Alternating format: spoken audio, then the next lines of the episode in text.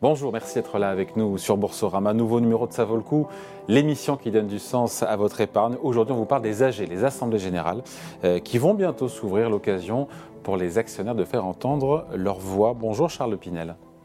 Bonjour monsieur. Directeur général de Proxinvest.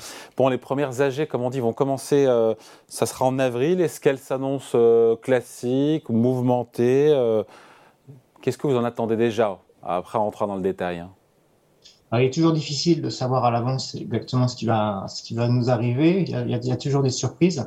Euh, ce qu'on peut noter, c'est que les, les actionnaires euh, vont regarder certainement de façon, euh, vont scruter de façon euh, assez aiguë tout ce qui est lié à la, au fonctionnement des conseils, un petit peu comme, comme chaque année, hein, leur composition euh, en termes d'indépendance. Hein, ils vont regarder le, les cumuls des fonctions hein, entre président et directeur général.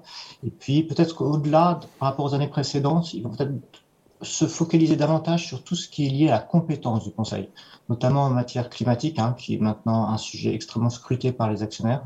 Et donc, le, les, investisseurs euh, souhaitent recevoir davantage peut-être d'informations des sociétés cotées sur les compétences dans ce domaine euh, de chaque administrateur. Est-ce que les AG sont moins des chambres d'enregistrement, entre guillemets, pardon de le dire comme ça aujourd'hui? Est-ce que, est que ça n'a pas un peu changé ça? Est-ce qu'elles ne sont pas un peu moins consensuelles, ces assemblées générales?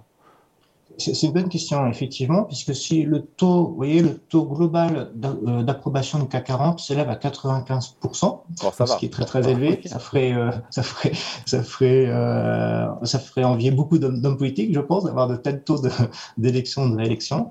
Euh, après, il faut distinguer les types de résolutions. Euh, certaines, dans ces 95%, sont compris, par exemple, les pouvoirs qui sont toujours donnés par les actionnaires, toujours approuvés.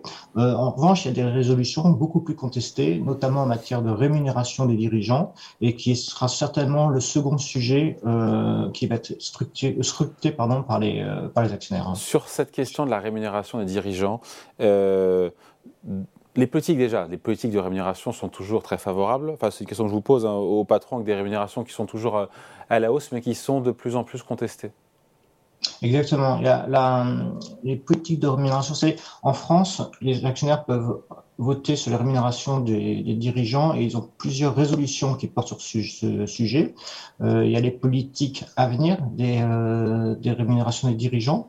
Et l'année dernière, par exemple, on a pu constater qu'il y avait une hausse assez importante dans de nombreuses sociétés du CAC 40, dans 11 sociétés du CAC 40, où la rémunération des dirigeants, la rémunération fixe, euh, va être augmentée comme celle-ci conditionne la rémunération variable à court terme ou à, long terme, souvent la, rémunération variable est basée sur un pourcentage de la rémunération fixe, donc on s'attend à des hausses de rémunération très probablement. Avec des actionnaires qui voteront peut-être euh, moins facilement, encore une fois, les rémunérations des dirigeants. je, pense, que les experts, ils sont très vigilants dans ce domaine sur la compréhension de la rémunération et sur le lien avec la performance. Et au-delà de ça, ils peuvent aussi prendre les montants. Lorsque les montants, ça c'est un sujet qui est compliqué euh, à appréhender parce que je pense que chaque personne, si vous, interrogez autour de vous euh, des amis ou des professionnels de, de, la finance, ils vont avoir des avis très divergents sur euh, qu'est-ce une rémunération équitable pour un, dirigeant C'est une question qui est vraiment très complexe. Et en tout cas, on sent bien qu'à partir d'un certain niveau, alors tout, tout toute la difficulté, c'est de définir quel est ce certain niveau. À partir d'un certain niveau, les actionnaires vont être très très vigilants. Elles sont, ils sont jamais rejetés. Euh, enfin, les rémunérations, elles ne sont jamais rejetées par les actionnaires. Le seul cas de figure, je parle sur votre contrôle, c'était Stellantis, mais le vote des actionnaires n'était que consultatif parce que je crois que Stellantis est de droit euh, néerlandais, c'est ça, non? Exactement, exactement. Donc, le, M. Tavares a pu bénéficier, a pu toucher sa, sa rémunération variable euh, annuelle. Ça n'aurait peut-être pas le cas si la société avait été de droit français. Euh, il n'aurait pas pu toucher sa, sa, rémunération variable, effectivement. Et pour le reste, hors, Stellantis, euh, c'est toujours encore une fois validé les politiques de rémunération, ah, même si elles sont moins, c'est moins, moins, unanime. Le, le taux d'approbation, il est de l'ordre de 90%, donc là aussi, ça peut paraître assez élevé, mais ça peut quand même cacher quelques cas euh, très différents avec des. Pour nous, si vous voulez, il y en a un peu un seuil d'alerte. Si la, la, résolution est acceptée avec un taux inférieur à 80%, on attend en tout cas de la, des sociétés qu'elles réagissent et qu'elles modifient la politique de rémunération. Et qu'elles revoient sa copie. Sur les résolutions de climat, parce que nous ici on aime bien, euh, on est soucieux des critères environnement, sociaux et gouvernance dans, euh, dans Savolco, sur Boursorama. Est-ce que tout ça est assez pris en compte, encore une fois, lors des assemblées générales? Je pense notamment aux résolutions C on Climate, euh, dont on parle beaucoup, notamment celle de Total Energy. mais ça reste assez peu développé en France.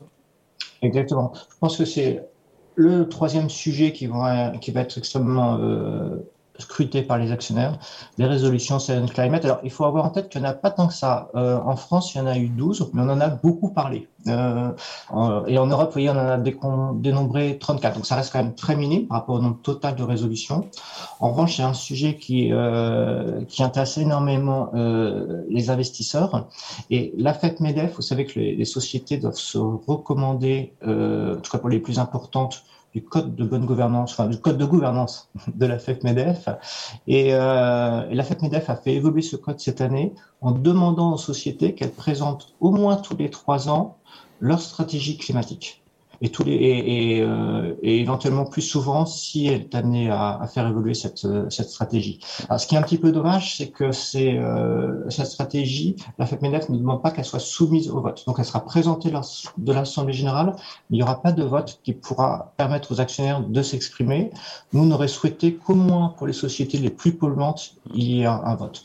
Et pour le moment, il y a uniquement Amoni, effectivement, qui s'est engagé à, à euh, Amoni, pardon, euh, euh Total Energy, qui s'est engagé à euh, faire un vote annuel sur ce sujet au sein du CAC 40. D'accord. Donc, euh, si on analyse encore une fois les résolutions C Climate, il n'y en a pas beaucoup et quand il y en a, euh, elles sont juste présentées, elles ne sont pas soumises au vote des actionnaires. Donc, il reste, il reste pas sur non, non, non, pardon, je me suis mal exprimé. Les résolutions C Climate sont, de, sont consultatives et elles sont soumises à l'approbation de, ouais. des actionnaires. On en a vu 12 donc l'année dernière en France. Et, et qui, ont été approuvées, qui ont été approuvées? Elles ont toutes été approuvées. Ouais. Ouais. Avec après, un taux après, pardon, coup, mais... de 90%. Ouais, après, pardon. ça reste les résolutions de la direction. Est-ce qu'il n'y a pas non plus euh, des résolutions qui viennent des actionnaires qui peuvent être discutées?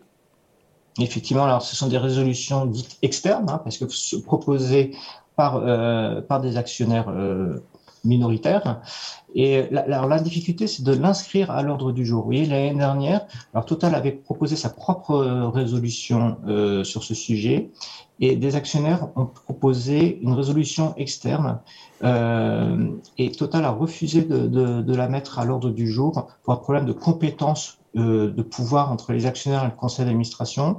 Nous, on trouve bien sûr que c'est dommage et que les actionnaires, c'est déjà assez difficile en France d'arriver à déposer une résolution. S'il faut un, un, pourcentage minimum du capital, il faut respecter un calendrier qui est très strict. Et, euh, et on pense que c'est vraiment important que les résolutions d'actionnaires euh, externes donc soient euh, soumises au vote des assemblées. Il y en aura cette année ou pas? Il y en aura? On sait pas. Très encore. difficile, à, très difficile à, à, à, à anticiper. Euh, il y a des ONG qui essaient de porter ces, ces sujets, mais il faut qu'ils fédèrent autour d'eux des, des, investisseurs. Donc là, on est un peu dans une période depuis l'automne dernier de discussion de certains investisseurs sur ce sujet. Est-ce que ça débouchera sur des résolutions externes? Euh, En général, on le découvre assez tardivement. Bon, quelles sont les assemblées générales, euh, Charles Pinel, qui devraient faire parler, a priori? On imagine évidemment Total Energy, euh, comme chaque année. Total Energy, oui. Et, et, pour quelle raison d'ailleurs Pour quelle raison? Toujours les mêmes oh, bah Parce que je pense que c'est comme la première pétrolière française qui a, obtenu des, résultats extraordinaires, hein, euh, notamment euh, l'année dernière, mais d'une façon, générale. Et je pense qu'il y a quand même une pression assez forte pour continuer, pour que cette société continue euh, sa, transition. Certains actionnaires sont très très exigeants sur ce domaine. D'autres pensent que Total réalise déjà d'importants efforts. Donc vous voyez, c'est toujours un petit peu difficile de savoir est-ce qu'il faut mieux prendre en compte les progrès ou avoir des objectifs très stricts euh, et qui sont sujets euh, euh, insuffisants.